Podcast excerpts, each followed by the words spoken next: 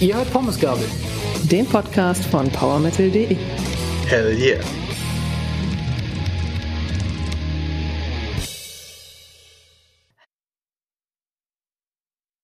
Hallo zu einer neuen Folge Pommesgabel, dem Podcast von PowerMetal.de. Wir sind hier heute bei einer Folge, die mir sehr am Herzen liegt, denn wir sprechen heute über Gojira und sind heute wieder zu viert. Bei mir ist Marcel. Hallo Marcel.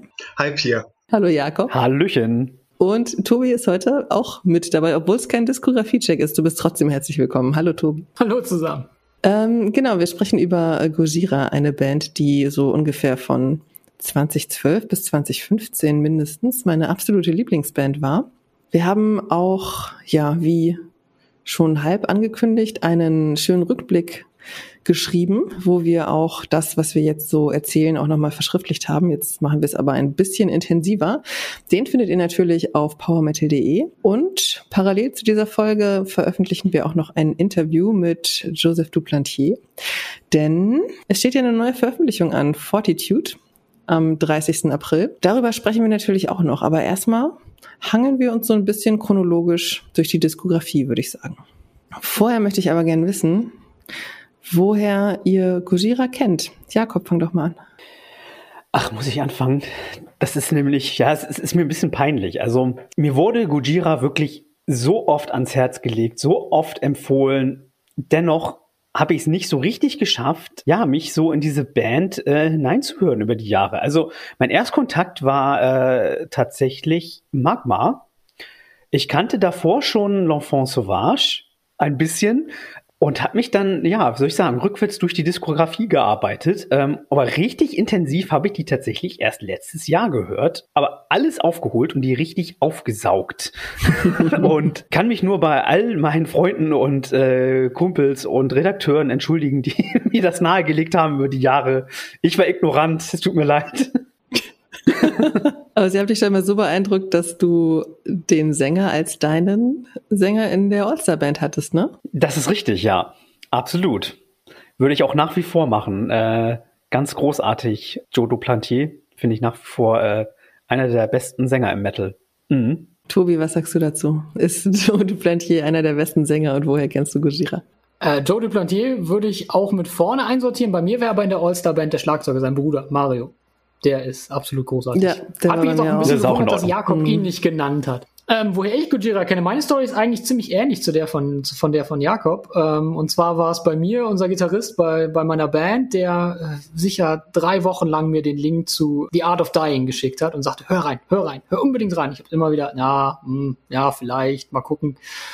Und dann habe ich den Song dann doch mal angemacht und nachdem ich erst gedacht habe, Gott, hört dieses Intro auch irgendwann noch mal auf, das ist ja wirklich doch sehr lang. Und dann hat mich der Song aber sowas von weggehauen, aus dem Nichts, dass ich mir dann direkt die Platte besorgt habe. Und ja, seitdem bin ich dann auch sehr schnell zum Gujira-Fan konvertiert. Marcel, wie was bei dir? Bei mir ist es ein bisschen länger her tatsächlich. Ich habe vor einigen Jahren habe ich meinen Geburtstag gefeiert und einer meiner besten Freunde hat mir L'Enfant Sauvage auch äh, als schöne Digipack-Version geschenkt.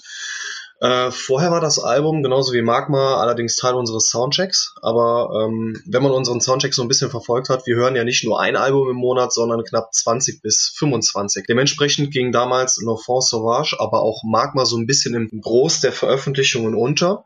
Aber als ich dann von René, ganz liebe Grüße an dieser Stelle, ähm, dann nochmal die äh, La France Sauvage CD bekommen habe, hatte ich nochmal wirklich ausgiebige Gelegenheit, in das Album zu hören und ich fand's das war wieder lieber auf den zweiten Blick. Ich fand damals, als ich das 2012 das erste Mal gehört habe, fand ich sehr, sehr gut.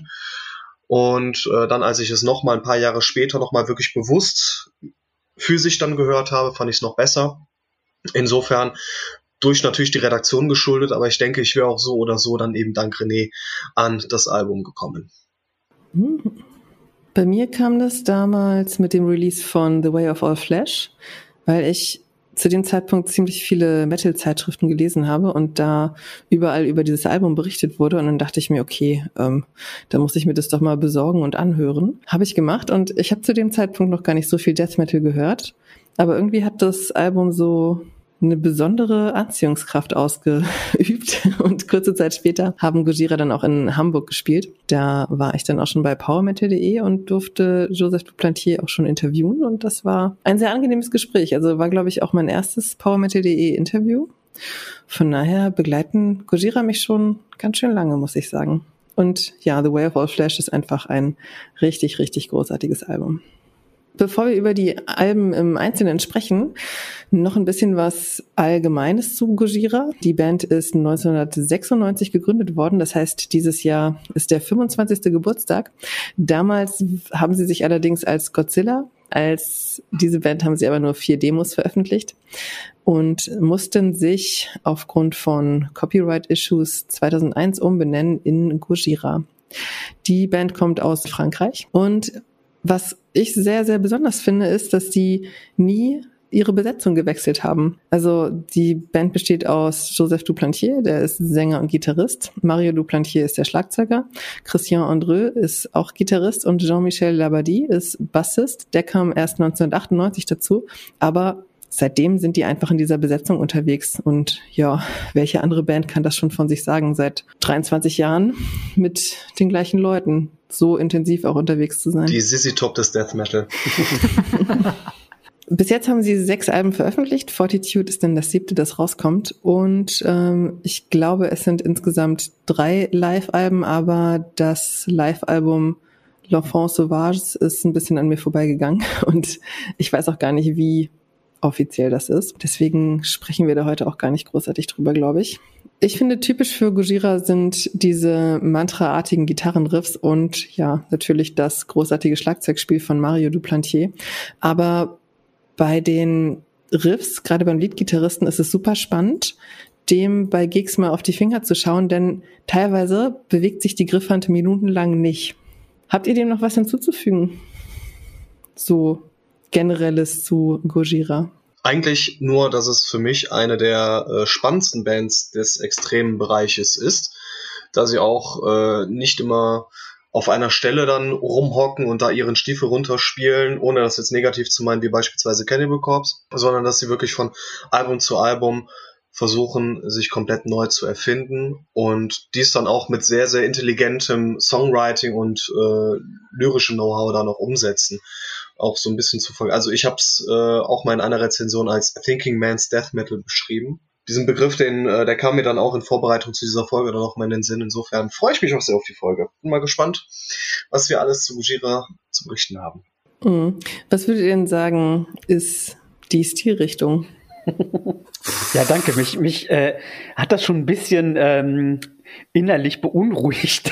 also ich kann das total verstehen, wenn man Death Metal sagt. Aber wenn ich an Death Metal denke, dann denke ich halt wirklich eher an Cannibal Corpse in die Richtung, so, ne? Weiß ich nicht, Nile, Cryptopsy hat wirklich äh, tiefe Growls, Blastbeats, Schreddergitarren. Gibt es bei Gujira zwar auch, aber ich finde, es ist doch eher irgendwie so, hm, ja, es hat wirklich einen modernen Touch, finde ich auch. Ähm, also irgendwie ist es so eine Richtung aus, kann man sagen, irgendwie Groove Metal, aber dann denkt man irgendwie gleich, äh, ist es irgendwie so Kiddo Metal, aber ist es nicht. Also Groove Metal, Progressive Metal, Modern Metal, so in dieser Spannweite irgendwie. Ja, ich, ich störe mich auch an dem Death Metal Begriff. Ich finde das auch gar nicht so treffend. Also für mich ist Gujira immer so ein bisschen die Schnittmenge aus Sepultura und Meshuggah. Mhm. Also ich hörte immer super viel Sepultura raus. Ich frage mich immer, warum die Leute die nicht viel mehr damit vergleichen. Aber Mario ja. und Igor Cavalera, das ist ein, ein Stamm, aus dem die ge, geschnitzt sind, die zwei. Das ist wirklich ein, eine Art Drums zu spielen, finde ich. Und äh, ja, klar, die Synkopen und so, das kommt dann halt ein bisschen aus diesem moderneren Proc. Metal wie Meshuggah oder so. Also das ist für mich immer eher so das. Vor allem, weil Mario ja auch gar nicht mehr so viel growlt, sondern eher ähm, ja auch viel singt inzwischen tatsächlich. Joseph. Oder halt auch dieses das typische stimmt. Growls mit Singen mixen, das ist auch was, was sie sehr viel machen. Das stimmt. Also ich denke mhm. dann auch eher tatsächlich an Fear Factory oder auch an Machine Head. So, da finde ich, ähm, sind sie eher Bands, wo ich denke, dass es Paten sein könnten, als so typische Death Metal Bands. Ist so ein bisschen die Frage, was bezeichne ich oder was für Death Metal höre ich sonst denn? Ich höre zum Beispiel ziemlich viel europäischen Death Metal, zum Beispiel Evocation, und da sind Gojira schon näher dran als an Cannibal Corpse. Mhm. Von daher ist ist das auf jeden Fall auch mit drin. Aber ja, so richtig einzuordnen wird schwierig. ja, das kann man festhalten. Starten wir mit Terra Incognita, dem Debütalbum, das 2001 rauskam und ja, somit dieses Jahr den 20. Geburtstag feiert. Das Album ist von Joseph Duplantier geschrieben worden, während er in einer Hütte im Wald gelebt hat, die er selbst gebaut hat und in der er sich selbst versorgt hat. Also er hat auch kein Einkommen gehabt und hat dort, ich glaube, zwei oder drei Jahre gelebt mit seiner damaligen Freundin zusammen. Und da ist dieses Album entstanden. Ich finde, man hört auf jeden Fall die Trademarks raus bei Terra Incognita. Also diese typischen Riffs sind da, das Drumming ist da, spirituelle Texte, alles, was so, wofür Gujira stehen, ist auf diesem Album definitiv schon da. Und auch da traf schon diese brachiale Wut auf so eine unbestechliche Intelligenz. Und ich finde, das umschreibt auch ganz gut so eine Live-Show von Gujira, aber dazu kommen wir später noch. Auf jeden Fall haben die da auch schon Elemente, die auch jetzt auf den neueren Sachen schon mit drauf sind. Wenn man sich Deliverance mal anhört, der Gesang erinnert so ein bisschen an Meditation. Und ähm, wenn man, ich kann das nicht aussprechen, 1990 Quadrillionen de Tonnen hört, der Song ist richtig krass. Also im Prinzip ist es ein recht monotones Instrumental, in dem man aber im Hintergrund viele Schreie hört. Also Gojira ist schon immer eine Band gewesen, die viel experimentiert hat und auch nicht darauf ausgelegt ist, Hits zu schreiben, die dann irgendwann mal groß werden. Und auch das macht Terra Incognita schon ziemlich deutlich. Also die sind auch nie als Band gestartet, die gesagt hat, wir wollen hier unbedingt ganz schnell im Radio laufen oder wie auch immer. Einer meiner absoluten Lieblingssongs von Gojira ist gleich der Opener Clone. Und der zeigt schon richtig gut, wo es hingeht. Also der Song ist schnell, präzises Drumming, brachial. Einfach ein absolut geiler Gojira-Song. Und ähm, ja, was gibt's noch zu sagen? Der Mann auf dem Cover von Terra Incognita ist der Gitarrist Christian Andreu. Es gibt einen Hidden Track auf Terra Incognita, nämlich Terra Inc. Und ja, der klebt dann ganz hinten am letzten Track dran.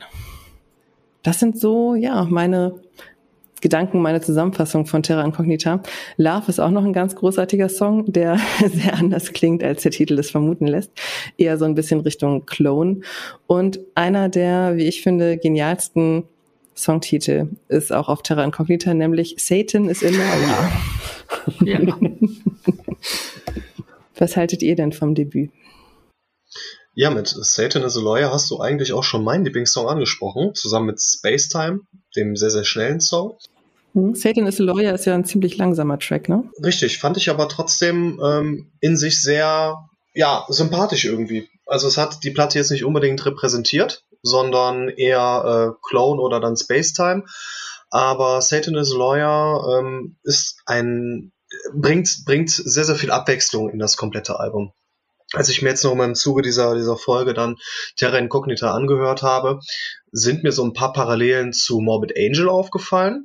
Ähm, trotzdem klingt das Album für mich neu, da die Band auch schon damals sehr verkopft und technisch unheimlich filigran äh, zu Werke ging. Und ähm, wie schon vorhin gesagt, ist es halt schwierig, dann Gojira schon damals irgendwie in eine äh, Genreschublade zu stecken. Mir hat bei dem Album im Gegensatz zu späteren Alben noch dieser dezent rote Faden gefehlt, der bei Gojira ja eh nur relativ dünn ist, aufgrund der Film-Breakdowns, der Turns, der Breaks. Ähm, das Material an sich ist noch recht roh, aber die Band wusste halt meines Erachtens schon damals, was sie wollte und das hatte auch absolut Hand und Fuß. Der Gesang ist noch, befindet sich noch ein bisschen in der, in der Rohmasse und das, das Album offenbart die Wurzeln der Band und ist auch heutzutage und die sind auch heutzutage noch sehr, sehr gut herauszuhören. Absolute Wundertüte schon damals. Wo, wo Gojira dann drauf stand, steckt auch Gojira drin, aber man weiß trotzdem nie, was man bekommt. Und das hat sich wie ein roter Faden dann eben durch die komplette Diskografie gezogen. Man weiß halt immer irgendwie zu überraschen, wie man es eben dann auch mit Satan is a Lawyer oder dann eben Spacetime dann auch fabriziert hat. Also für mich ein sehr, sehr schönes Debütalbum und offenbarte schon damals Großes. Hm. Tobi? Äh, ich bin da bei Marcel. Also ja, auf jeden Fall, man hat da schon das gehört, was Gujira auch die Jahre später noch ausmachen soll. Aber wahrscheinlich auch, weil ich halt eben mit The Way of All Flesh zur Band gekommen bin und mich dann halt rückwärts durch die Diskografie gearbeitet habe, fehlt mir bei der Platte halt irgendwie was. Und das ist, glaube ich, primär der Sound der Platte, der mich so ein bisschen stört. Die ist noch sehr roh, ein bisschen ungeschliffen. Und ich finde gerade später, in den späteren Jahren sind Gujira so der Inbegriff für so eine perfekte Metal-Produktion in meinen Ohren. Also die ist druckvoll, die ist aufgeräumt, gerade ab The Way of All Flesh oder eigentlich schon ab, ab dem Vorgänger. Und ja, also das fehlt mir so ein bisschen und deswegen werde ich auch bis heute nicht so richtig warm mit der Platte, auch wenn ich euch zustimme. Clone ist ein ganz toller Song. Ich mag Deliverance auch noch sehr gerne. Aber ist bei mir die am wenigsten gehörte Gujira-Platte, auch ähm, wenn es trotzdem ein extrem interessantes Debüt ist, weil ich selten eine Band gehört habe, die auf dem Erstling schon so klar wusste, wo es hingehen sollte und sich so abgrenzen konnte von allem anderen, was man bis dahin gehört hat. Weil, wie ihr gerade schon gesehen habt, wie wir versucht haben, Gujira genremäßig einzuordnen, das war auch damals schon mehr oder minder unmöglich. Und das zeichnet, finde ich, die Band von Anfang an aus, dass sie halt einfach nicht so in eine Schublade passt und eigentlich wirklich was Eigenes auf die Beine gestellt hat. Ich glaube, Up the Way of All Flash hat Joseph Duplantier auch selbst die Alben gemischt. Ich bin mir nicht hundertprozentig sicher, aber mittlerweile macht er das, soweit ich weiß, selbst. Ja, also ich glaube, Tobi hat meine Notizen abgelesen. Äh, das ist wirklich das Herausragende an Terra Incognita, dass die Band wirklich schon total nach Gojira klingt. Finde ich auch für ein Debüt absolut herausragend. Und ich muss sagen, es gefällt mir wirklich äh, doch sehr gut und es gibt Alben, die gefallen mir weniger gut als das in der Dis Diskografie. Ich mag es sehr gerne. Auch dieser rohe Sound, den ähm, Tobi schon erwähnt hat, äh, der passt mir da sehr gut, finde ich. Ja, Satan is a Lawyer wurde schon oft genannt. Das Intro Clone weiß man sofort, alles klar, da geht's lang. Einer meiner Favoriten ist aber Space Time, ähm, den hat Marcel auch schon genannt. Dies ist ein Song, der könnte wirklich auf jedem Gojira-Album stehen, seit 2001. Total äh, wegweisend, dieser Song. Äh, auch Love ist ja immer noch auch fester Bestandteil der Setlisten. Äh, oder das zwölfminütige In the Forest, äh, total spannender Track. Also ich mag das Album sehr gerne und die klingen dann noch ziemlich new metalig, finde ich. Also ich erinnere mich da manchmal ein bisschen an Slipknot sogar. Von deren ersten Alben noch. Mm, aber weil Slipknot, da ich Slipknot auch sehr gerne mag, finde ich es überhaupt nicht schlimm. und für mich ein Album, das wirklich total rund ist und äh, ich sehr, sehr gerne höre. Total gute Vorlage für das, was noch kommen sollte. Mm. Ich finde auch Fire is Everything ist ein sehr starker Song, den wir jetzt noch nicht genannt haben. Das stimmt. Jetzt haben wir fast alle genannt, oder? Nein. nee, es gibt, es sind tatsächlich 14 Tracks auf diesem Album. Das ist richtig. Da haben sie sich ganz schön ins Zeug ja. Ich hake noch mal kurz nach. Ich habe gerade mal ein bisschen äh, mal Google äh, arbeiten lassen. Und zwar hat Joe dann tatsächlich Up the Way of Our Flash produziert, aber gemischt hat tatsächlich jemand anders. Das hatte ich nämlich so im Hinterkopf. Logan Matter von ähm, ah, okay. Machine Head zeitweise und auch Il Nino, die äh, brasilianischen New Metaler. Der mhm. hat den Sound damals gemacht. Hm, siehst du, da haben wir wieder Machine Head. Richtig, durchaus. Wollen wir weitermachen mit The Link? Ja. Marcel. Ja, sehr gerne. Du hast intensiver reingehört. Ich habe intensiver reingehört in ein Album, das äh, mit Abstand das langweiligste Artwork hatte. Schade, schade. Aber für mich äh, mit Abstand die, ähm, oder zusammen mit äh, Le Fond Sauvage, ähm, die dichteste Atmosphäre. Es war, wie gesagt, nicht meine erste musikalische Berührung mit den Franzosen, aber kein anderes Album hat mich in Sachen äh, Vehemenz und Atmosphäre nachhaltig so beeindruckt wie The Link. Es ist für mich ein sehr vielseitiges Extreme Metal Album, dass die äh, ja, Genregrenzen genüsslich auseinanderbricht. Also die schauen äh, auf Teufel komm raus wirklich über den Tellerrand hinaus. Proc, Thrash, Death, Doom, wie auch immer. Und ich fand da speziell die Rhythmusarbeit und die, die Tempoarbeit ähm, von, von der Instrumentalfraktion fand ich hervorragend. Und es ist halt einfach sehr spannend, da auch schon gesehen zu haben, wohin die Reise geht. Und mit ähm, Death of Me und Inward Movement hat The Link auch zwei meiner absoluten Gojira All-Time Favorites auf dem Beipackzettel. Und auch wenn ich mir wünsche, dass immer noch mehr Songs als nur Wisdom Comes oder Remembrance dann auch live von dieser Platte gespielt werden, ist es doch ein sehr in sich stimmiges, homogenes Album, das auch diese düster Aura sehr, sehr gut projiziert und ähm, ja, wie gesagt, gemeinsam mit Le Fond Sauvage auch äh, zu meinem Gojira Lieblingsalbum zählt. Und ich habe es auch in meiner äh, Gruppentherapie-Rezension geschrieben. Also ich brauchte wirklich nach jedem einzelnen Rundgang ein Bier oder ein Schnaps. Aber jedes Mal hat sich dann auch diese Achterbahnfahrt gelohnt. Und insofern, ja, wie, wie bei den Achterbahn-Junkies, die ich nicht verstehen kann, aber zumindest musikalisch kann ich sehr, sehr gut verstehen, dass man immer wieder diese Reise antreten möchte, um immer wieder auf diese sehr, sehr spannende Abenteuerfahrt mit Gojira eingehen zu können. Ein sehr gutes Album. Hm. Wo du schon das Cover angesprochen hast, das hat tatsächlich dafür gesorgt, dass ich das Album sehr wenig gehört habe, weil ich es erst gar nicht richtig als Album wahrgenommen habe. Zumal dann auch The Link Alive rauskam und ich das dann nur irgendwie abgespeichert hatte als Live-Album.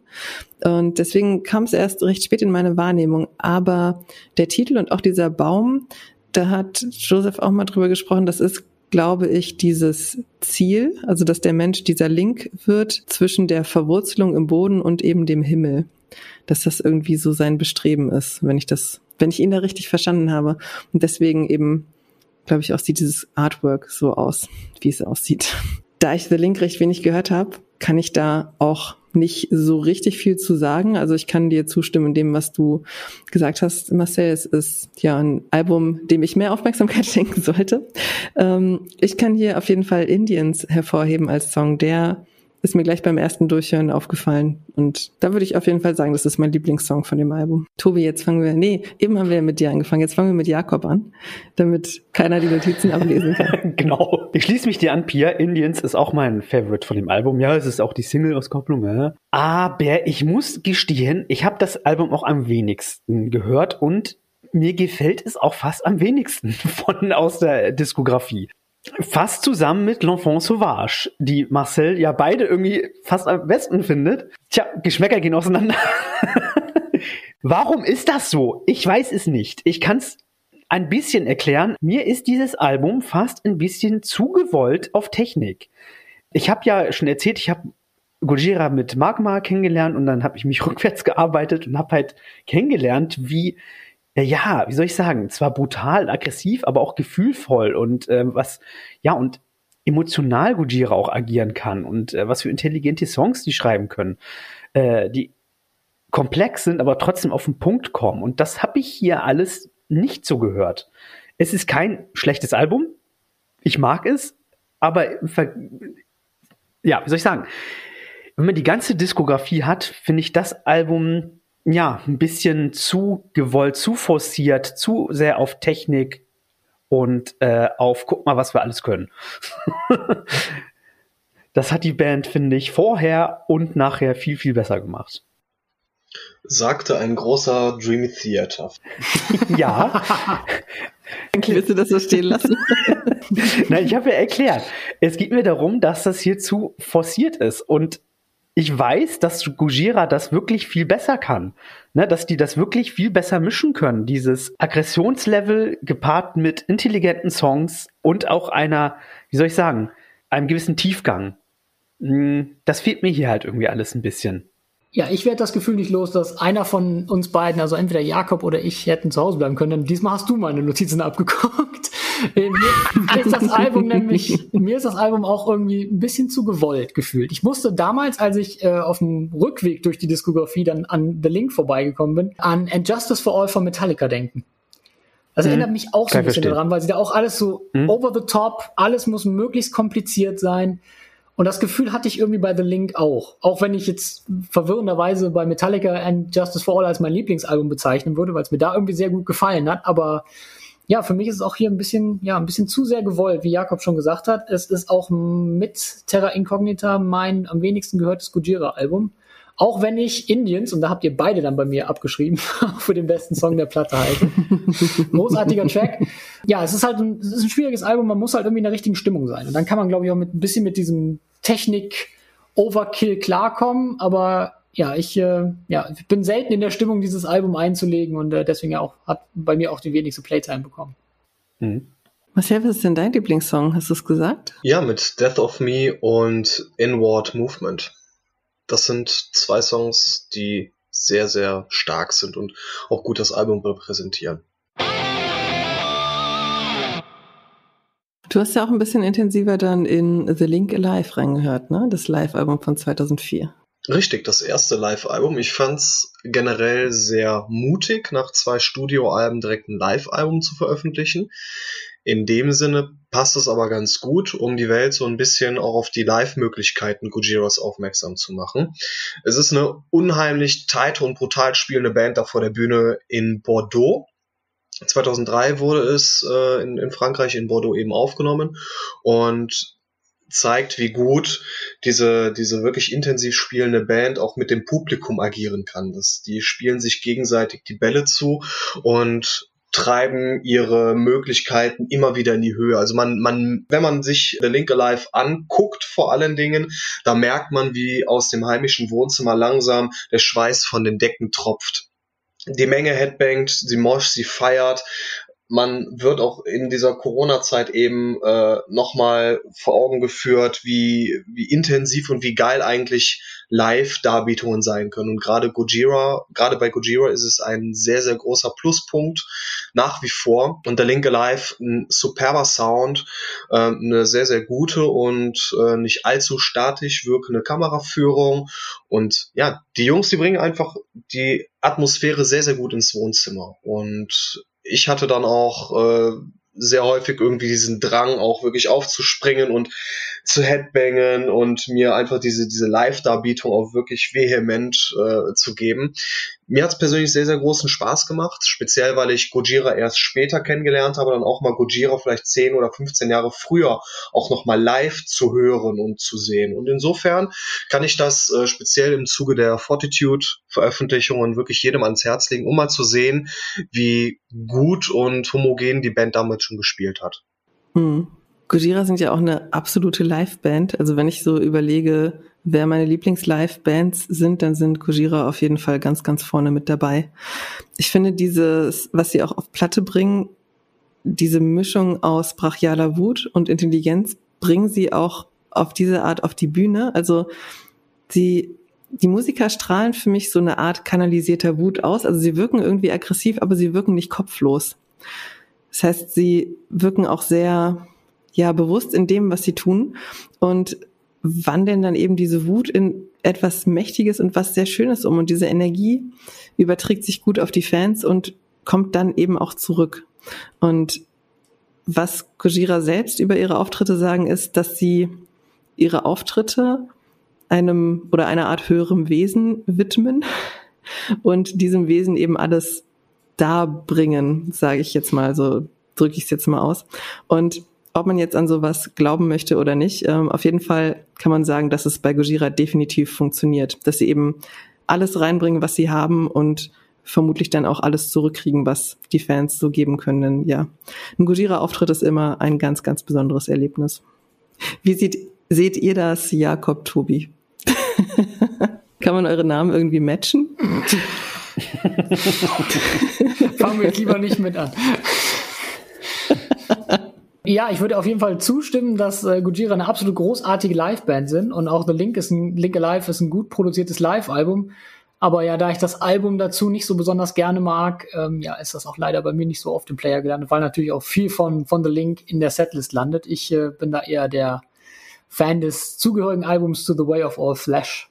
Ja, also ich habe mir The Link Alive auch einmal reingezogen, ist jetzt nicht oft, aber ähm, fand die Atmosphäre auch ziemlich cool. Also man wird da richtig äh, in das Publikum irgendwie hineingezogen. Das fand ich echt äh, ganz ansprechend, auch irgendwie spannend, die mal auf so einer recht kleinen Bühne zu sehen. ne, wenn man sieht, auf was für riesigen Bühnen die heutzutage spielen, ähm, finde ich irgendwie auch toll, dass die, dass man sieht, wie die sich entwickelt haben, so, ne, und auch total gerechtfertigt. Ja, aber sonst geht's mir da, ja, wie Tobi, ähm, es ist halt auch, äh, finde ich, ähm, ja, eine Setlist, die mich jetzt nicht so anspricht. Aber trotzdem ist es ein tolles Live-Album, so. Also auch mutig, ne? Wie ihr auch schon gesagt habt, dass die das so schnell veröffentlicht haben. Auf jeden Fall ein tolles äh, Live-Zeugnis der damaligen Zeit. Ja, du kannst gleich weitersprechen über From Mars to Sirius 2005. 2005 sind wir jetzt schon.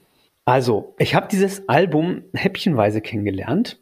Hm, ich habe hier mal eine Empfehlung bekommen, dann da mal ein Reaction-Video gesehen, So kam ich zum Beispiel äh, an The Heaviest Matter of the Universe, über Flying Whales, dann hin zu Global Warming und hier besonders hervorzuheben die Live-Studio-Version von 2018, die diesen ja, Rauswerfer vom Album wirklich nochmal toppen kann. Äh, super Version. Kennt ihr die?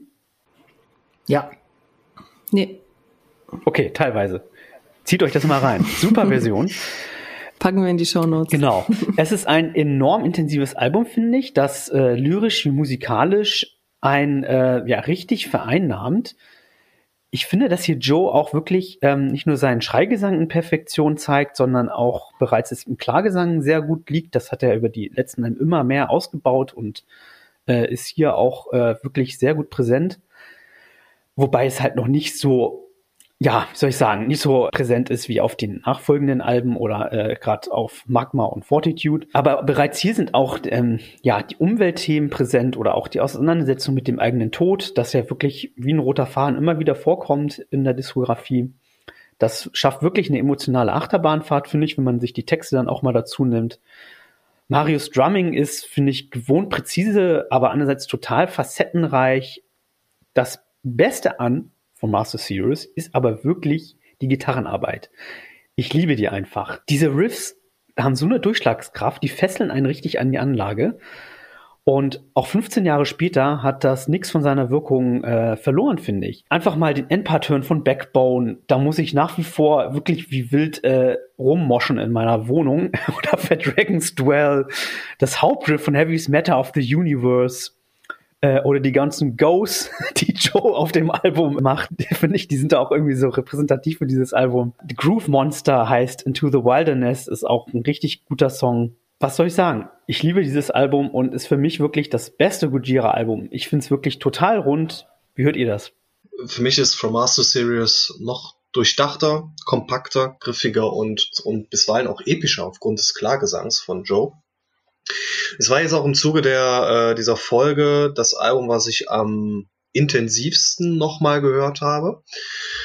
Und Gojira haben es irgendwie mit diesem, man sagt ja auch gerne zum, zum dritten Album das Make It or Break It Album. Und ich finde, dass Gojira es geschafft haben, wie jemand zu klingen, den es vorher so noch nie gab, stilistisch. Und äh, die, dieser, ich, ich nenne es immer ganz gerne dieser rote Faden, zusammen mit diesem extrem aggressiven Spiel, diese tödliche Riffs und fast schon erbarmungslose, erbarmungslosen, fast schon gequälten Vocals, ähm, die geben diesem brutale Unterfangen eine sehr, sehr düstere Untermalung. Also wie ich finde, auch ein sehr düsteres, durchdachtes Album. Und das, was du auch schon gesagt hast, Jakob, ähm, für mich herausragend Flying Whales mit diesem beginnenden Klagesang und man taucht quasi in die Tiefen des Meeres zusammen mit dieser Band ein. Düster, dicht und sehr geheimnisvoll. Man, äh, man bekommt jede Sekunde irgendwie was Neues geboten. Für mich wirkt das Album so, als wenn die Abwechslung ein bisschen erzwungen wird, fast schon nachträglich eingefügt, aber das ist sehr, sehr also das ist Meckern auf sehr hohem Niveau. Diese, diese sehr intensive Musik zusammen mit den harschen Shouts, mal Klagesang, mal passt es, also es passt generell hervorragend zu dem, zu dieser kaum durchdringenden Aura. Und stellvertretend dazu dann auch Where Dragon Dwelled. Das ist ein sehr cooler Song, der auch auf jeden Fall in meine Top 10 von All-Time Gojira Songs zählt. Wie sieht's denn, Tobi? Von vorne bis hinten ein großartiges Album, ähm, liefert sich bei mir ein Kopf an Kopf ran Rennen mit The Way of All Flash und wahrscheinlich hätte es sogar die Nase vorne, wenn ich halt nicht mit The Way of All Flash so eine persönliche Verbindung hätte, weil es halt die Platte ist, mit der ich Kujira kennengelernt habe. Ja, mich hat, äh, worüber wir nicht geredet haben, das Cover Artwork fasziniert mich bis heute irgendwie. Ich finde einfach dieses, dieses schlichte Artwork mit diesem, ja, diesem Wal im luftleeren Raum gefühlt, ja. Einfach großartig. Das ist wirklich schlicht, aber trotzdem so einprägsam. Ja, und die Song, das Songmaterial, also ich finde es eigentlich eine Schande, da irgendeinen Song rauszugreifen. Ähm, aber wenn ich müsste, dann wäre es The Heaviest Matter of the Universe oder Backbone. Zwei absolut großartige Tracks, aber von vorne bis hinten das Album kann man anmachen. Selbst der, der Bonustrack, den sie damals gemacht haben, Escape von Metallica als Coverversion, der selbst der war cool. Mhm. Von vorne bis hinten durchhören und dann direkt wieder vorne anfangen. Absolut großartige Platte. Auf jeden Fall. Die beiden Songs, die ich auch absolut herausragend finde, habt ihr auch schon genannt. Flying Whales ist eine Übernummer und auch mein absolutes Lieblingslied von Gojira überhaupt. Und Backbone macht live einfach auch so richtig, richtig viel Spaß. Also toller Song. ich finde auch sehr, sehr spannend an dem Album, dass man hier so richtig merkt, wie sehr sich Gojira auch für die Umwelt einsetzen. Das zieht sich ja eigentlich auch wie so ein roter Faden durch die Bandgeschichte. Und ähm, die Geschichte hinter diesem Album ist die Geschichte von einem zerstörten Planeten. Und ähm, ja, das bringen sie ziemlich gut rüber, ziemlich eindrucksvoll. Nicht nur wir sehen das so, dass dieses Album absolut großartig ist, sondern das ist auch in diversen besten Listen gelandet. Also zum Beispiel Rolling Stone hat das Album auf Nummer 97 auf der Liste der Top 100 besten Metal-Alben, also Greatest Metal Albums of All Time. Und äh, bei Metal Sucks ist es auf Platz 9 auf der Liste der 21 besten Metal-Alben des 21. Jahrhunderts. Bei Metal Hammer ist es sogar auf Platz 15 von den 100 besten Metal-Alben des 21. Jahrhunderts. Also ja, die Platte hat ziemlich gut abgeräumt. Noch eine Verbindung zu Mastodon. Manche Leute sagen auch, bei beiden Bands, seit die das Album mit dem Wahl drauf veröffentlicht haben, ging es nur noch bergab. Ich sehe das nicht so, weil Gojira, denn ich feiere auch total die Platte, die danach kam, The Way of All Flesh 2008, über die Tobi uns jetzt ein bisschen mehr erzählen kann. Ja, genau, weil wie ich ja schon am Anfang gesagt habe, das ist die Platte, mit der ich Gujira kennengelernt habe und insbesondere mit dem Song The Art of Dying. Äh, ja, wenn man den Track mal gehört hat, der das Intro dauert ewig. Dieses, ja, ich weiß gar nicht, was es genau ist. Es klingt ein bisschen wie Sticks aufeinander. Eigentlich, es ist ein bisschen so dieses, äh, hat mich damals unheimlich an Roots von Sepultura erinnert, womit die Band halt bei mir direkt einen Stein im Brett hatte. Ich glaube, sie schlagen auf eine Metallplatte. Das gibt's auf der DVD da kommen wir gleich zu so einer Dokumentation, wo sie so ein bisschen zeigen, wie sie aufnehmen und da teilweise schlagen sie da einfach nur auf so eine Metallplatte. Haben wir dieses Rätsel auch geklärt? Ich habe mich immer gefragt, was es genau ist. Es klingt nämlich sehr undifferenzierbar. Ja, und dann aber, wenn er dann halt das Hauptriff einsetzt, dann erschlägt dich dieser Song sowas von. Ja, und da eigentlich praktisch mit dem Song hat es mich schon erwischt, was Gujira anging. Dann habe ich noch Ouroboros als nächstes gehört direkt mit diesem unheimlich genialen Tapping. Ich finde, Gujira hat eine eine unheimlich interessante Art, das Tapping als Riff oder als, ja, als, als praktisch rhythmusgebendes Instrument, äh, als rhythmusgebendes Element eigentlich einzusetzen, was ich so bei noch keiner anderen Band gehört habe. Normalerweise ist das immer so ein flashy Lead-Gitar-Part, womit man sich halt profiliert, aber bei Gujira ist das halt immer so großartig in die Songs eingebaut. Das kommt auch später dann in der Karriere nochmal sehr, sehr häufig. Ja, und von vorne bis hinten ein absolut geniales Album. Ich habe schon angesprochen, Logan Madder hat die Platte produziert und für mich, wenn ich ein Album nennen müsste mit einer perfekten Metal-Produktion, dann wäre es, glaube ich, The Way of All Flesh. Hart, heftig, knallt dir aus den Boxen um die Ohren, ist aber trotzdem so aufgeräumt, dass du jedes Instrument hören kannst und auch jede kleine Bell, die Mario einbaut am Schlagzeug oder auch jeden kleinen, noch so kleinen Part, den er irgendwo versteckt in irgendeinem Fill. Und ja, von den Songs her äh, auch hier wieder echt schwer, was rauszugreifen. Ähm, klar, The Art of Dying, Ouroboros. A Sight to Behold finde ich großartig. Toxic Garbage Island. Vacuity ist auch so ein richtig abgedrehter, verrückter Song. Und ähm, ja, was mir damals auch direkt bei der Band gefallen hat, ist, was ihr jetzt auch schon angesprochen habt, halt diese Umweltthemen. Ich komme da so ein bisschen aus der Ecke. Ich bin selber vegetarisch unterwegs und äh, gucke auch immer, dass ich noch ein bisschen was davon reduziere Richtung vegan. Und äh, ja, damit haben sie halt bei mir auch direkt einen Stein im Brett gehabt, weil ich schon ja seit meiner Jugendzeit als Punk-Teen immer äh, sehr mochte, wenn Bands sich mit sozialkritischen Themen auseinandergesetzt haben. Und da ja, hat Gojira halt genau in die richtige Kerbe geschlagen. Zudem, dass sie halt eben damals auch meine bevorzugte Musik gemacht haben, nämlich wirklich heftigen und ja technisch anspruchsvollen Metal.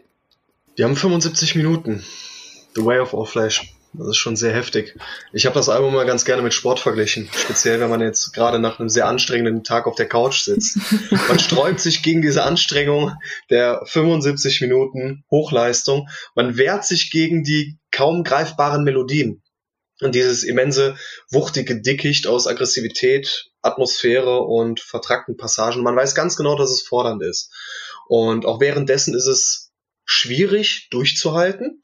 Und trotzdem ist man am Ende unheimlich glücklich, dass man keine einzige Übung in diesem Sinne dann Song auch ausgesetzt hat. Für mich ist The Way of All Flesh ein Hochleistungssport für Herz, Hirn, Ohren und Verstand.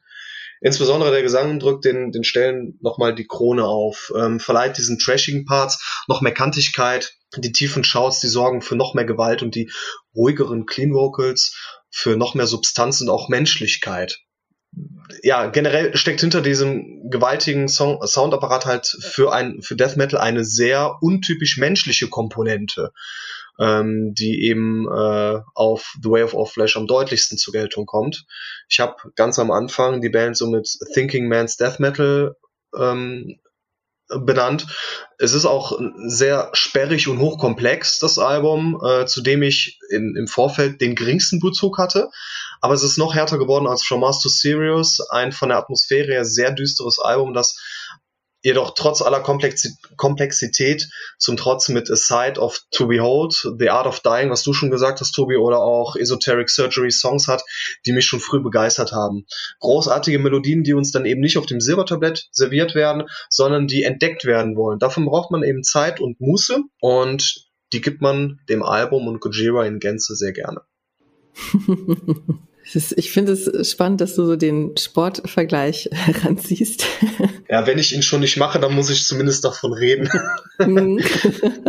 ähm, auf mich haben die Songs eine etwas andere Wirkung, nämlich eher so eine Katharsis. Also ich habe das Album damals intensiv mit meiner Freundin Kada gehört und sie hat das Gefühl, dass diese Songs auslösen, sehr treffend beschrieben. Also Sie hat gesagt, jeder Song lässt einen mit dem Gefühl der kompletten Leere zurück. Das empfinde ich auch so und muss aber sagen, irgendwie im positiven Sinne, denn ähm, das ist so eine Blaupause fürs Gehirn, so einfach mal ein Reset-Knopf und wenn man einfach mal einen Song aus diesem Album hört und die eigenen Gedanken sind so ein bisschen diffus, dann sortieren die sich automatisch. Zumindest ist es bei mir so. Das ähm, ja schaffen nicht allzu viele Bands und ja, auch für mich ist The Way of All Flesh das beste Album, das Gojira rausgebracht haben. Ich habe ja eingangs auch gesagt, das ist auch das Album, mit dem ich die Band kennengelernt habe. Und klar, los geht's mit Ouroboros.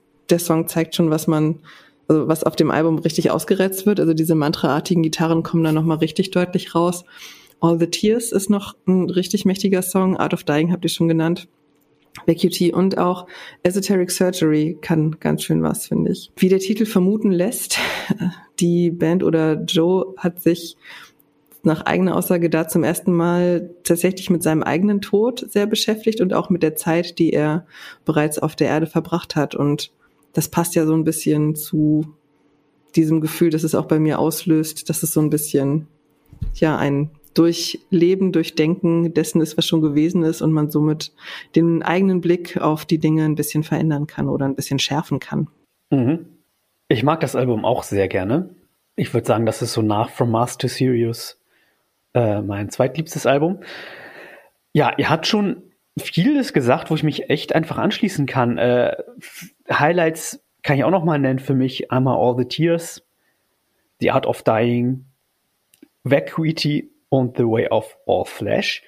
Bei Vacuity finde ich, äh, das hat Tobias ja auch schon hervorgehoben, äh, es ist wirklich ein ziemlich cooler Song, der äh, mit einem sehr interessanten Schlagzeugspiel überzeugt, finde ich, äh, weil der Drummer spielt, ähm, ja, wie soll ich das beschreiben? In den Strophen spielt er eigentlich keinen flüssigen Beat, er spielt immer äh, mit Beckenstops, also er haut auf das Becken und hält es gleich fest danach. Das ist eine sehr äh, coole Sache, finde ich, die ich so, ja, würde sagen, noch nie gehört habe. Äh, richtig coole Idee.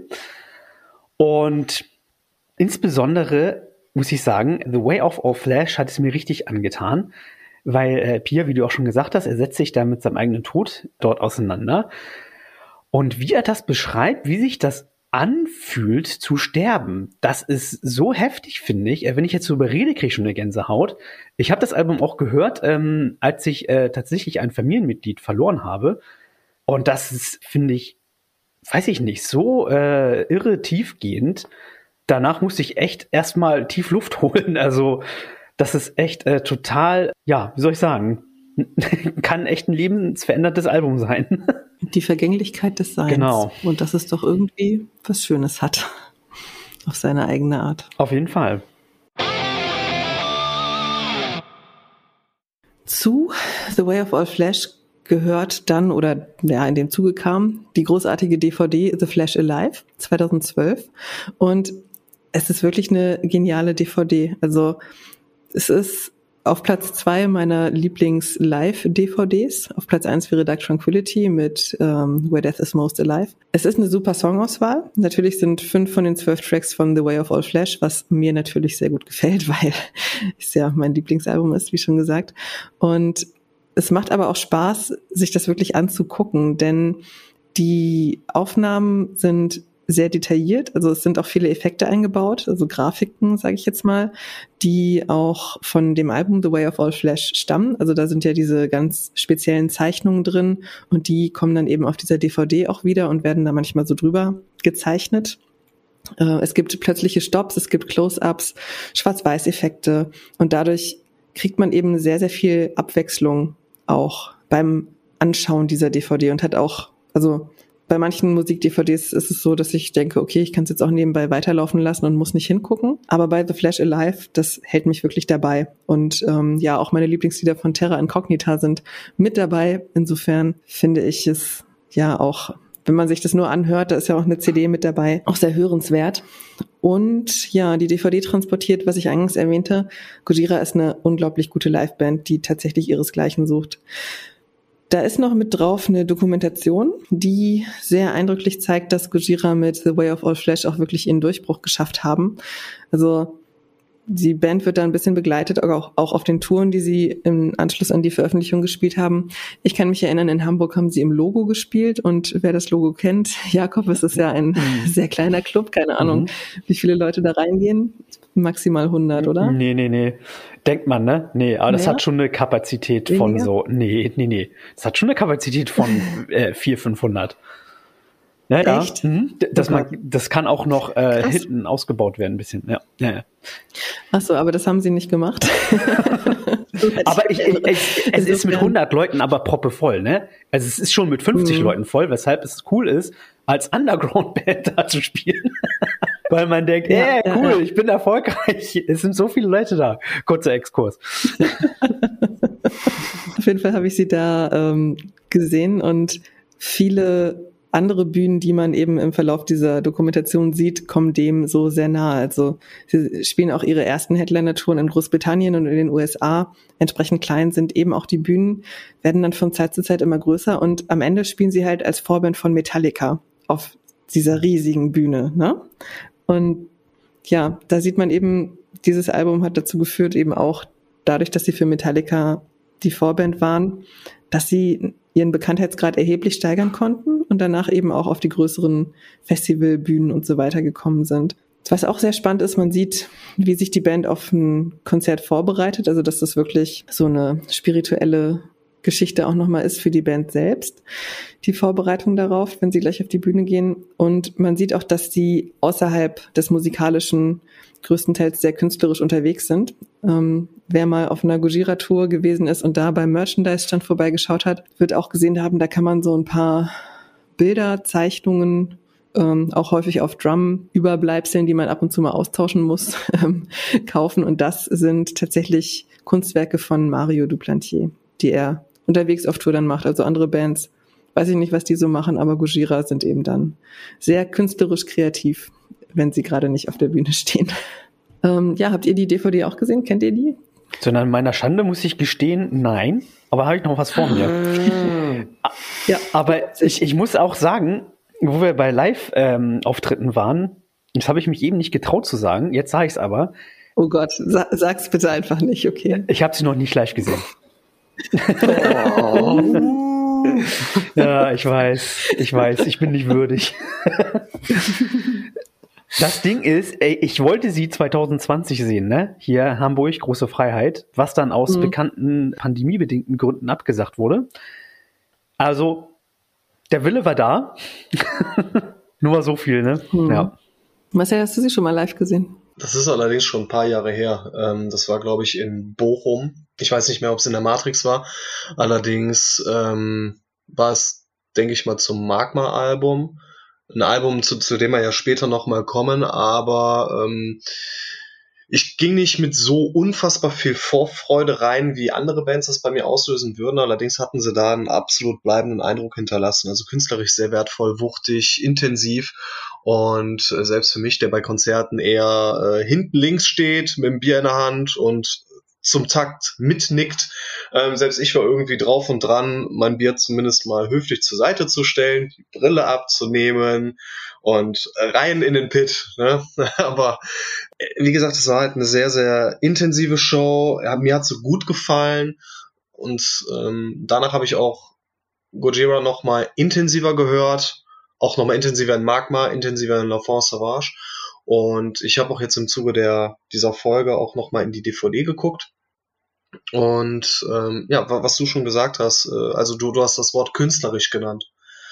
Bier und äh, das generell der Auftritt äh, da auf der DVD, der ist künstlerisch sehr, sehr wertvoll. Ich habe mir sie nur einmal angeguckt, aber sie hat mich auch in ihren Bann gezogen und äh, die komplette Spielzeit wird man sehr, sehr gut unterhalten und bekommt einen sehr, sehr guten Einblick auch in das Bandgefüge, wie gut die einzelnen Mitglieder miteinander harmonieren und zusammenpassen.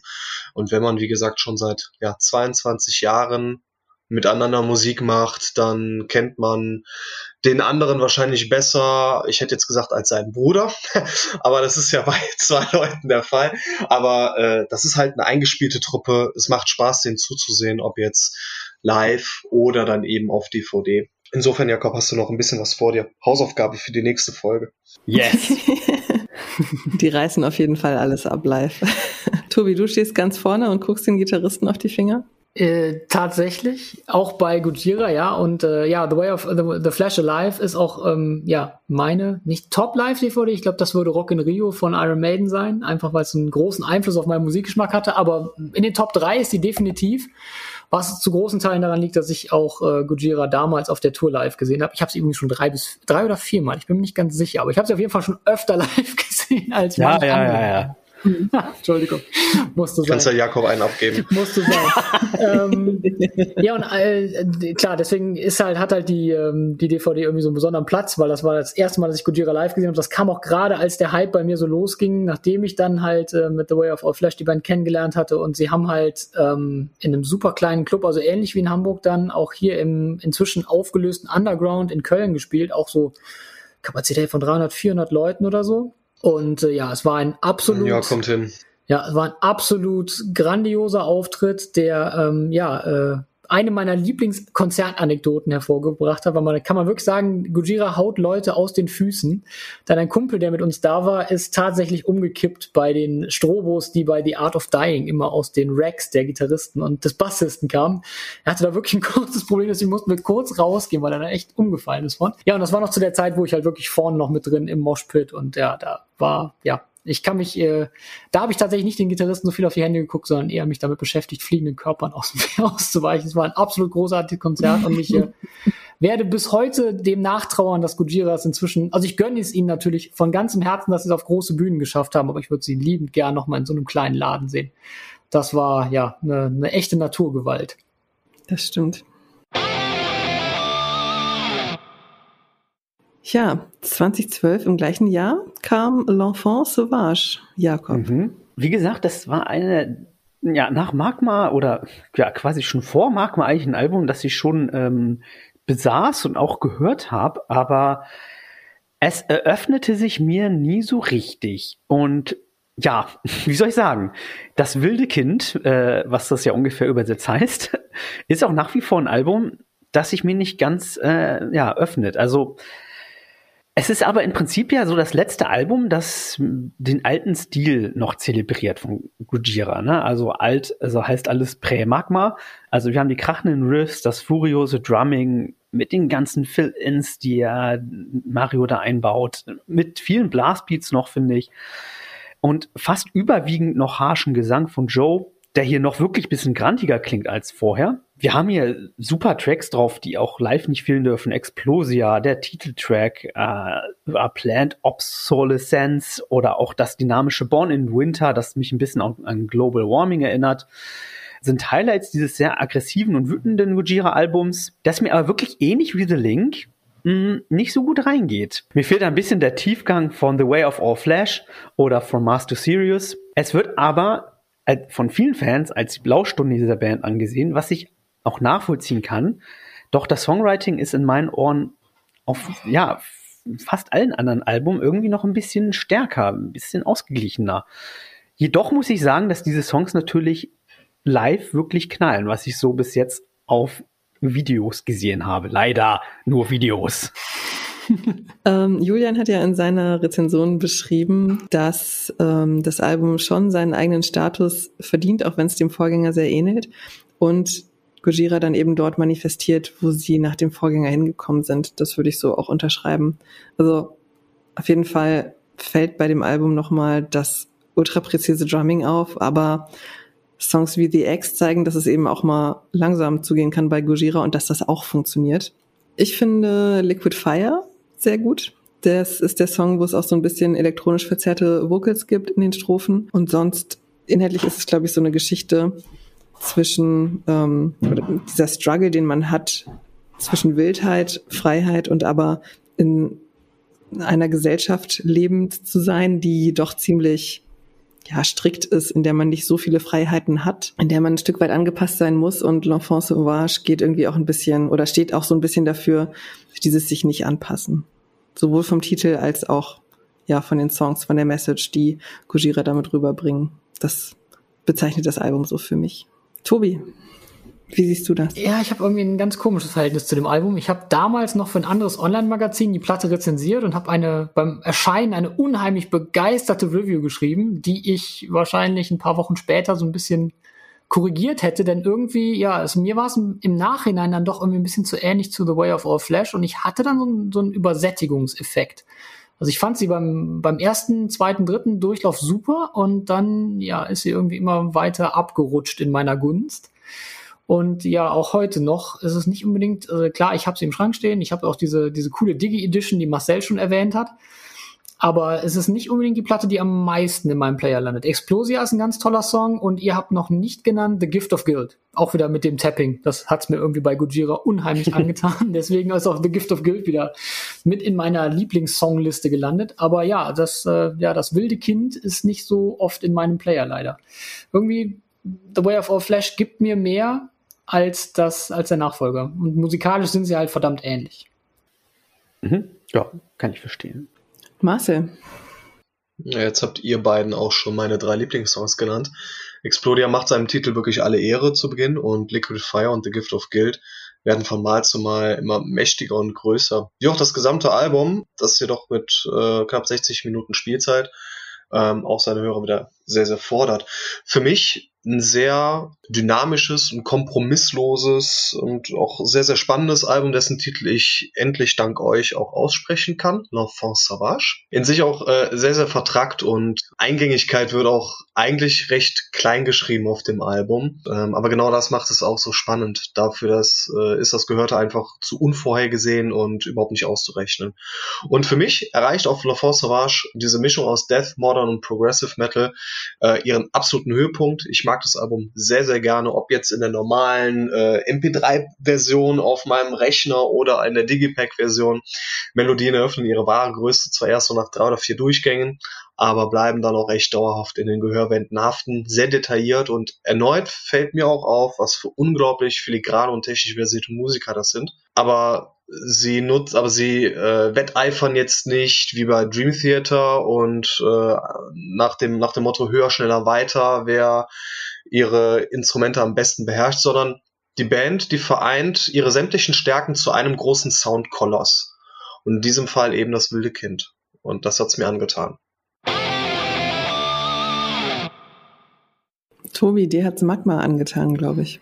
Nicht so wirklich Zumindest eigentlich. mehr als mir. Mehr als dir im Nachhinein wahrscheinlich. Also bei mir hat es angefangen äh, als, als massive Enttäuschung, die dazu geführt hat, dass ich Gujira tatsächlich so ein, zwei Jahre so ein bisschen aus dem aus dem Fokus verloren habe. Ja, ganz, ganz komisch eigentlich, weil ich auf L'Enfant Sauvage die Übersättigung hatte mit dem Sound von The Way of All Flesh. Dann haben sie es auf Magma anders gemacht und Joe hat damals ja auch in Interviews gesagt, dass sie ja irgendwie aufgrund der schrumpfenden äh, Aufmerksamkeitsspanne der Hörer sich gedacht haben, sie machen mal ein paar kompaktere Songs, was ich damals so überhaupt nicht mochte, diese Aussage. Und ja, das hat mir irgendwie überhaupt nicht gefallen. Mir fehlte so ein bisschen diese Epik, diese, ja, das alles, was für mich halt Gujira of the Way of All Flash ausgemacht hat, dass halt auch mal ein Song mal so ausufern kann wie ähm, The Art of Dying.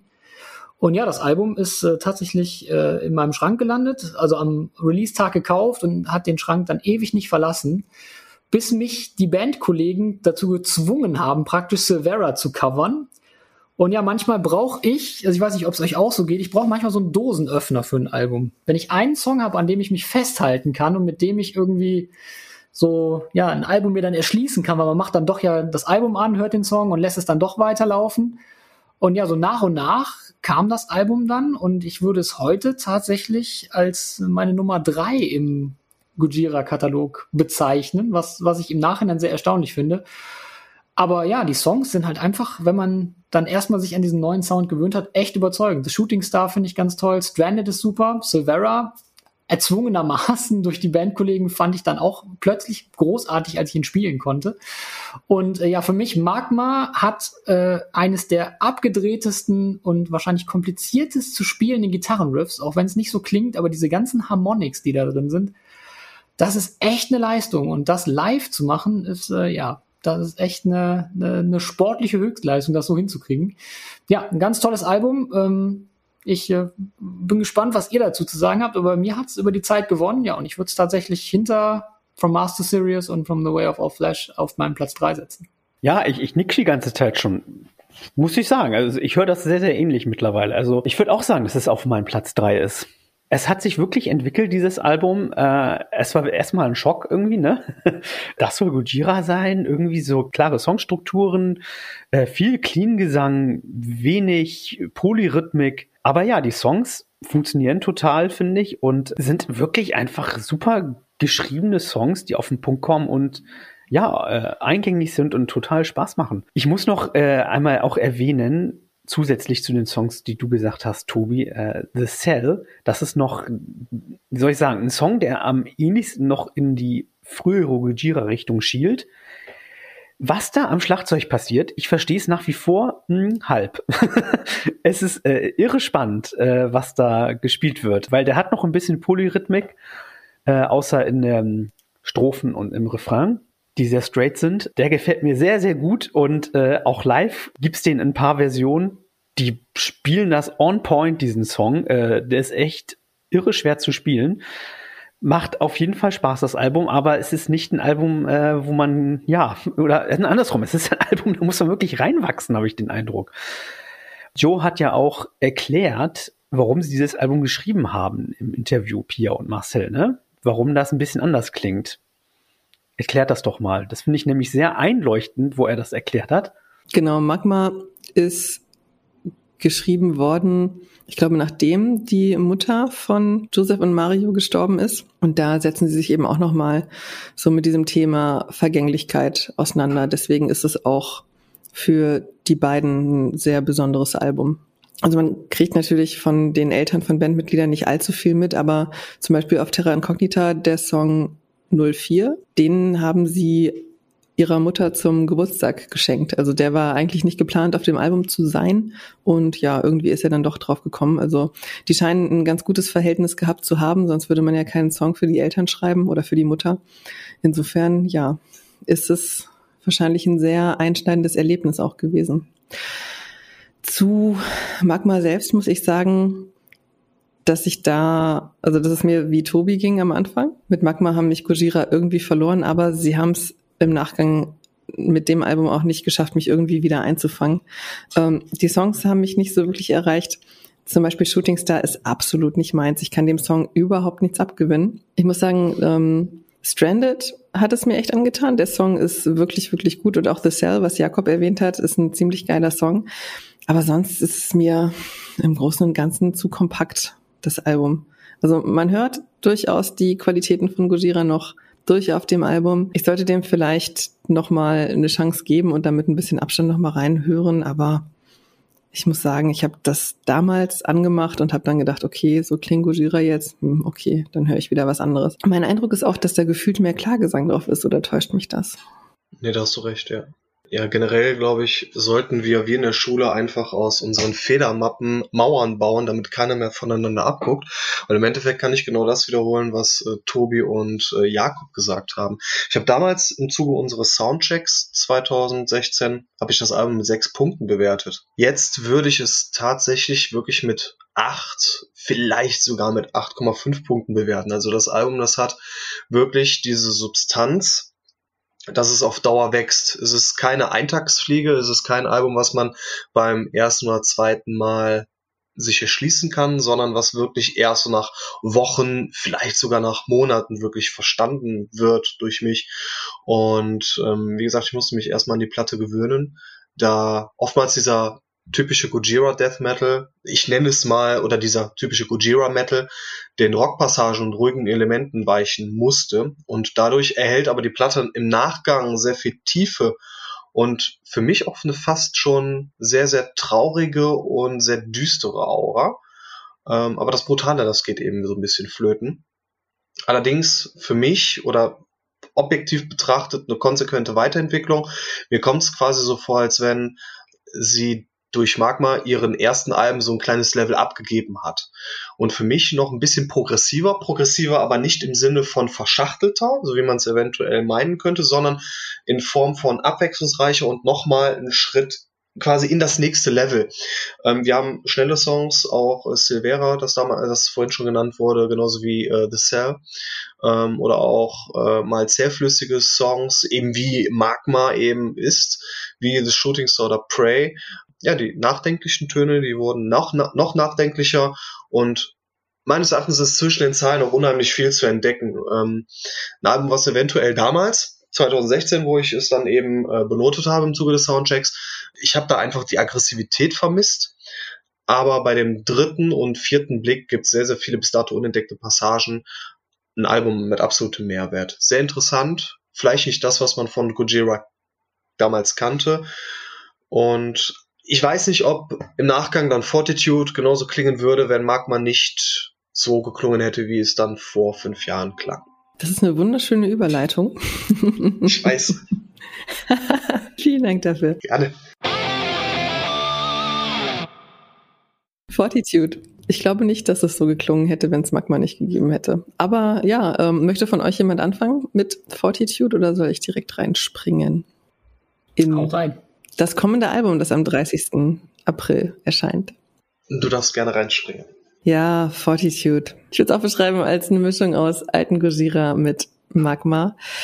Ich habe ein sehr ähm, ja, zwiegespaltenes Verhältnis zu diesem Album. Es gibt Songs, die ich absolut feiere und es gibt Songs, die ich furchtbar finde. Entschuldigung, muss ich leider wirklich sagen. Ähm, bei Magma gab es keinen Song, bei dem ich sagen würde, ich kann mir den gar nicht anhören. Das ist bei Fortitude ein bisschen anders. Insofern ja, viel Licht und äh, viel Schatten für mich. Ähm, das große Ding bei Fortitude und mir ist, dass Chant-Gesang absolut nicht meins ist. So gar nicht. Und auf diesem Album kommt das ziemlich häufig vor. Also allein schon, es gibt ja den Song The Chant und Fortitude, also der Titeltrack ist so ein bisschen die Einleitung dazu. Ja, ähm, verliert mich total. Also ich muss ehrlich sagen, ich habe The Chant einmal gehört und danach habe ich den immer übersprungen, wenn ich mir dieses Album angehört habe. Absolutes Lowlight. Kommen wir aber zu positiveren Dingen. Es sind auch Songs drauf, die ich wirklich absolut großartig finde. Als Gojira vor ein paar Wochen gesagt haben, hey, wir bringen Ende April ein neues Album raus und hier ist übrigens Born for One Thing, ein neuer Song, habe ich den total abgefeiert. Also den Song fand ich richtig, richtig gut. Danach kam dann Amazonia, das ist an dem Tag veröffentlicht worden, als Marcel und ich auch das Interview hatten. Und ja, ähm, Tobi hat ja schon die Parallelen zu Sepultura erwähnt, die kommen bei dem Song nochmal ganz deutlich raus und insofern auch ein starker Song. Into the Storm ist jetzt auch schon ausgekoppelt worden als Single. Die beiden anderen Songs, die ich noch richtig, richtig gut finde, sind Sphinx und Grind. Grind ist der letzte Song und ich würde mir oder hätte mir gewünscht, dass einfach dieses ganze Album nur nach Grind klingt, weil der wirklich richtig, richtig toll ist. Ähm, auf der anderen Seite haben wir dann wieder Hold On, der für mich auch wieder gar nicht geht. Und dann haben wir noch The Trails, der eigentlich komplett belanglos ist, was ich von Gojira so auch nicht kenne. Ja, Another World ist ja schon ein bisschen älter, passt für mich ehrlich gesagt auch nicht so ganz auf diese Platte. Also vielleicht hätten sie sich einen größeren Gefallen damit getan, wenn sie es als Standalone-Single einfach hätten stehen lassen. Ich kann so ein bisschen verstehen, was die Band will. Allerdings äh, verliert das Quartett mich hier leider zu schnell wieder und ja, einfach aus dem Grund, weil ein paar Tracks für mich überhaupt nicht funktionieren. Deshalb würde ich Fortitude auch nie am Stück auflegen, sondern eher, wie gesagt, den einen oder anderen Song. die ich umgenannt habe, in meine Playlist einbinden und dann auch wirklich, wirklich gerne hören. Also ich finde es ein bisschen schade, weil da viel mehr drin gewesen wäre. Muss aber auch ehrlich sagen, dass ich nicht erwartet habe nach Magma, dass da nochmal so ein Überalbum rauskommt wie The Way of All Flesh oder auch From Mars to Sirius. Muss aber sagen, ähm, ich liebe die Band nach wie vor. Sie ist immer noch was ganz Besonderes für mich, so ähnlich wie auch bei Children of Bodom. Aber den Weg zurück auf Platz eins, also als meine absolute Lieblingsband, den werden sie, glaube ich, nicht mehr schaffen. Also auf jeden Fall nicht. Wenn der Weg so weitergeht, dazu ist mir Fortitude dann doch ein Stückchen zu experimentell in eine Richtung, mit der ich eben leider nichts anfangen kann. Was aber hervorzuheben ist bei Fortitude ist, das Album ist ja ziemlich auf Amazonia ausgelegt. Also das sieht man auch an der Figur, die vorne drauf ist. Und ähm, Fortitude, das haben wir auch in dem Interview besprochen, steht auch für Stärke und eben auch für eine Stärke, die diese UreinwohnerInnen haben müssen, die eben in diesem Amazonasgebiet leben und da tatsächlich auch ihr Land verteidigen müssen. Und in dem Interview haben wir auch über das Charity-Projekt gesprochen, das Gojira eben gestartet haben für diese Menschen. Wenn ihr es noch nicht gehört habt, hört da unbedingt mal rein. Also tolles Projekt, das auch noch ein paar Tage geht. Ich glaube bis zum 28. April. Und auch danach, denke ich, wird es Möglichkeiten geben da auch noch ein bisschen was zu spenden. Ja, insofern, das ist nochmal was, was das Album so ein Stück weit nochmal hervorhebt, eben diese Thematik, die da auch nochmal mit angesprochen wird. Da sind sich Gojira absolut treu geblieben. Insofern kann ich mit Fortitude sehr gut leben. Am Ende würde ich dem Album siebeneinhalb Punkte geben. Es ist für mich leider nicht der Kracher, der es hätte werden können, aber wie gesagt, es sind ein paar echte Highlights drauf, nur eben leider auch ein paar echte Lowlights. Wie empfindet ihr das? Jakob, du hast ja die Rezension auch geschrieben. Richtig. Ja, das war schon ein ganz schöner Angang, die Rezension zu schreiben. Es ist echt eine Herausforderung, das Album. Also, ich habe geschrieben in der Review, das Album geht einen Schritt zurück und zwei nach vorne. Ein Schritt zurück, weil es wirklich wieder ein bisschen mehr Prä-Magma klingt. Also wir haben wirklich viel höheren, ja, metallerischen Anteil aber wiederum zwei nach vorne, weil sie doch weiter sehr experimentell sind, experimentell sind. Ja, und sich auch neue Dinge trauen, wie du schon gesagt hast, mit den Gesängen zum Beispiel. Aber dennoch ist es ein typisches Gujira-Album, dass man einfach, ja, dass nur diese Band so spielen kann. Also, und das finde ich auch besonders irgendwie an dieser Band. Die können experimentieren und äh, ich finde auch wichtig, dass eine Band das auch darf. Und äh, trotzdem merkt man, hier spielt Gujira. Das ist äh, wirklich ziemlich cool. Ich könnte jetzt wirklich, äh, ich glaube, eine halbe Stunde über dieses Album reden. das mache ich jetzt auch. Also. Nein. Ja, also wir, wir haben schon einiges äh, ja gesagt über dieses Album. Also Born for One Thing hat mich damals auch wirklich, als es veröffentlicht wurde, sehr euphorisiert, weil es wirklich wieder sehr ja, Prä-Magma klingt, wie ich schon erwähnt hatte, ähm, mit ja diesen Riffs, den Gesängen, der Auseinandersetzung mit dem Thema Tod, weil das nämlich diese eine Sache ist, äh, auf die das Leben hinausgeht, der Tod. Und dann Amazonia, der längst als Song mit dem Boing Boing Riff bekannt ist und dieser geilen äh, Charity-Aktion, die da gestartet wurde. Ähm, der Song hat sich wirklich entwickelt, finde ich. Anfangs mochte ich den nicht so sehr, mittlerweile finde ich ihn sehr, sehr stark. Ja, ich finde es sehr erfreulich, dass Another World drauf ist auch wenn er, wie du schon sagst, Pia, ähm, irgendwie nicht so ganz reinpasst, aber ich freue mich einmal, dass ich ihn auf Platte habe und ich ihn immer anhören kann, äh, wenn ich möchte. Ähm, das geht natürlich auch digital, aber ich finde einfach, er klingt wirklich auch noch mal ein bisschen fetter, finde ich, als äh, nur immer über YouTube oder Spotify. Und ich mag ihn wirklich sehr gerne. Es ist der, auf jeden Fall ein super Hit und ich finde auch das Schlagzeugspiel hier wirklich besonders. Nicht, weil Mario hier unglaublich viel spielt. Nein, im Gegenteil. Er spielt wirklich einen Beat. Einen Beat. Und es stört nicht. Äh, das finde ich wirklich eine große Kunst, muss ich immer ganz groß hervorheben. Mein Favorit ist aber Hold On, da er gekonnt die Brücke zwischen Gojira heute und früher schlägt und viel tiefer hat. Also er hat auch diese Chance, ist aber dennoch total Gojira, hat viele harte Riffs, hartes Drumming, auch harsche Vocals. Der gefällt mir wirklich sehr. Er ist sehr facettenreich. Das gefällt mir da äh, ganz besonders dran. Ja, schade ist, dass der Titeltrack, was du ja schon hervorgehoben hast, Pia, äh, was ja Stärke heißt unter anderem und Kraft, ähm, nicht die erwartete Hymne ist, sondern ehrlich gesagt ein bisschen gelang, äh, belangloses Geklimper. und damit ähnlich wie Liberation auf Magma einfach ein Song ist, den ich irgendwie nicht brauche. Es ist die Vorbereitung auf The Chant, ja, Aber auch wie du gesagt hast, ist eine Nummer, The, The Chant ist auch eine Nummer, die mich ein bisschen unberührt ähm, zurücklässt. Anders bei The Trails. Den Song mag ich. Aber das hat auch gedauert. Aber der hat wirklich was ganz Mystisches und was ganz Besonderes, finde ich. Der zieht mich total in den Bann, den Song. Und ja, The Grind wirft dann den Hörer raus und schlägt einen Kontenbogen zum Opener Born for One Thing, weil er wirklich auch wie frühere Gojira klingt und jeden Fan abholen wird, mir ganz sicher. Ich muss aber auch noch sagen, es gab wirklich im Laufe dieses Albums Tage, da konnte ich das nicht hören. Da war ich echt enttäuscht. Ähm, und es gab Tage, da hat das, also es hat, ist das Album jeden Tag gewachsen und ähm, mittlerweile höre ich es wirklich gerne und habe darum eine 8 gegeben. Ich kann dann 7,5 auch nachvollziehen, Pia. Aber es ist ein Album, das auf jeden Fall häufiger aufgelegt wird. Was eine 8 nach unserer Definition ist. Tobi, hau mal raus ich werde jetzt was ganz Schlaues machen, was sich die bei den letzten Alben herausgestellt hat als richtige Variante. Ich gebe mal kein Urteil über Fortitude. Bis jetzt teile ich so ein bisschen Pias Meinung. Ich bin auch so ein bisschen enttäuscht noch, aber bei Gojira heißt das bei mir irgendwie gar nichts mehr in den letzten Jahren. Man sieht's an L'Enfant Sauvage, da war ich erst begeistert, nachher enttäuscht. Bei Magma war es genau umgekehrt. Ich habe die Hoffnung, dass Fortitude das Gleiche schafft. Es ist, wirft einen so ein bisschen aus der Bahn, weil es nicht, äh, ja, nicht das ist, was man vielleicht erwartet hat von Gojira, ähnlich wie das bei Magma war. Aber ich habe die Hoffnung, dass das Album noch wächst. Ähm, ich sag nur so viel, Amazonia ist der wahrscheinlich beste Gojira-Song seit, äh, seit der From Master Series. Absolut großartiger Track, der hat mich sowas von weggehauen. Auch wenn das Riff fürchterlich simpel ist, aber so, so ein simples Riff zu schreiben, das geil ist, ist äh, fast noch schwieriger als was Komplexes zu schreiben.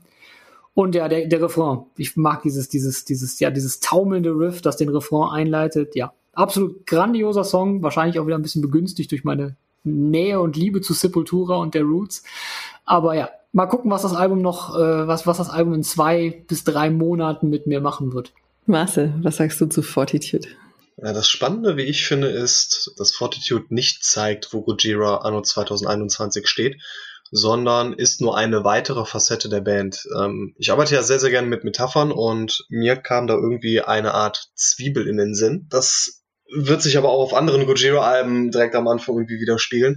Man kämpft vor Anstrengung mit den Tränen, wenn man diese Zwiebel verarbeitet, wenn man sich darum kümmert. Aber verarbeitet schmeckt sie so gut und ist so vielschichtig und vielseitig. Also ich werde auch, genauso wie Tobi, noch einige Wochen, wenn nicht sogar Monate brauchen, um Fortitude richtig einzuordnen und ein abschließendes Urteil zu geben. Für mich waren es acht Punkte, weil es das bis dato begreifbarste und empfänglichste Album ist ist für mich nicht ganz so sperrig am Anfang wie dann eben L'Enfant Savage oder From Master Serious. Und äh, mit Amazonia oder Newfound äh, auch sehr, sehr tolle Ohrwürmer.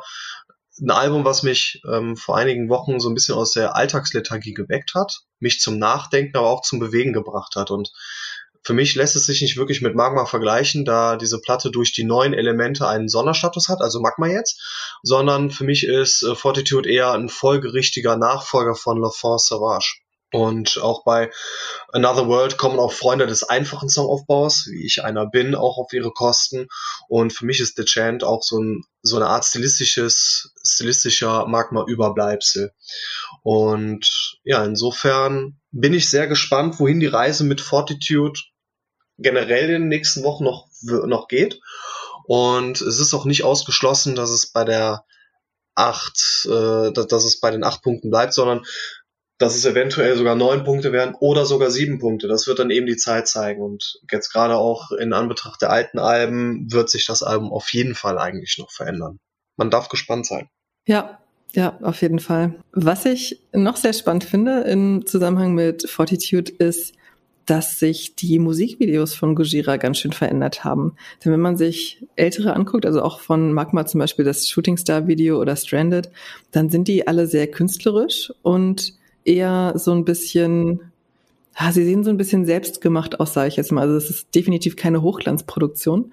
Und wenn wir jetzt Another World diesen Comic-Stil eben mal außen vor lassen und uns Born for One Thing und Amazonia angucken, das sind ja wirklich krasse Aufnahmen, die die da verwenden. Also das hat mich sehr gewundert, das war ich von Gojira nicht gewohnt. Die spielen ja sonst eher mit so Elementen, dass sie, also dass es so aussieht wie ein Röntgenbild oder mit Schwarz-Weiß Effekten, mit schnellen Schnitten, mit auch äh, dass sie ein paar Frames weglassen und so weiter. Und ja, das ist jetzt bei den neuen Videos überhaupt nicht mehr der Fall. Ich hoffe, das hat jetzt ein bisschen Laune gemacht. Ähm, ja, in ein paar Tagen kommt Fortitude hier raus und ist auf allen Plattformen, in allen Plattenläden und so weiter verfügbar. Und wer sich noch nicht unser Interview mit Joe Duplantier angehört hat, kann ich nur wärmstens ans Herz legen, sich das anzuhören, denn da geht's auch in erster Linie ganz viel um Fortitude. Wir sprechen aber auch darüber, wie die Band es geschafft hat, nie einen Besetzungswechsel ähm, durchlaufen zu haben. Und auch, wenn man sich Gojira ein bisschen anschaut, das ist ja eine sehr umweltbewusste Band. Wir haben auch nachgefragt, wie sie denn ihr Umweltbewusstsein mit dem Thema Touren vereinbaren. Und ich fand die Antwort darauf besonders interessant. Also absolute Reinhörempfehlung. Reinhörempfehlung ist auch das Stichwort für unsere traditionelle Kategorie, das Lieblingslied. Oh, ich habe euch übersprungen. Was wollt ihr noch sagen? Nein, eigentlich bin ich jetzt davon ausgegangen, dass du uns fragst, was denn unser Lieblingssong von Gojira ist. Ja, ich wollte euch gerade fragen, ob ihr einen Gojira-Lieblingssong nennen wollt oder einen generellen. Gojira, bitte. Sowohl ja? als auch. bin bei allen dabei. Ich habe ja schon gesagt, mein Lieblingslied von Gojira ist absolut Flying Whales, obwohl es nicht auf der The Way of All Flesh drauf ist. Aber Flying Whales kann ich mir immer geben. Der Song baut sich einfach mit diesem Wahlgesang am Anfang grandios auf und ja, wird dann ein absolutes Brett. Jakob. Ach, einer nur, ne? Ich nenne mal ähm, The Heaviest Matter of the Universe. Habe ich mir jetzt gedacht. Und Tobi hätte den wahrscheinlich auch gerne genannt. Kannst du auch machen. Nein, hätte ich tatsächlich nicht. Bei mir ähm, ist es aus historischen Gründen The Art of Dying. Und Marcel, bei dir? Was von L'Enfant Sauvage oder von The Link? Ich würde Liquid Fire nehmen.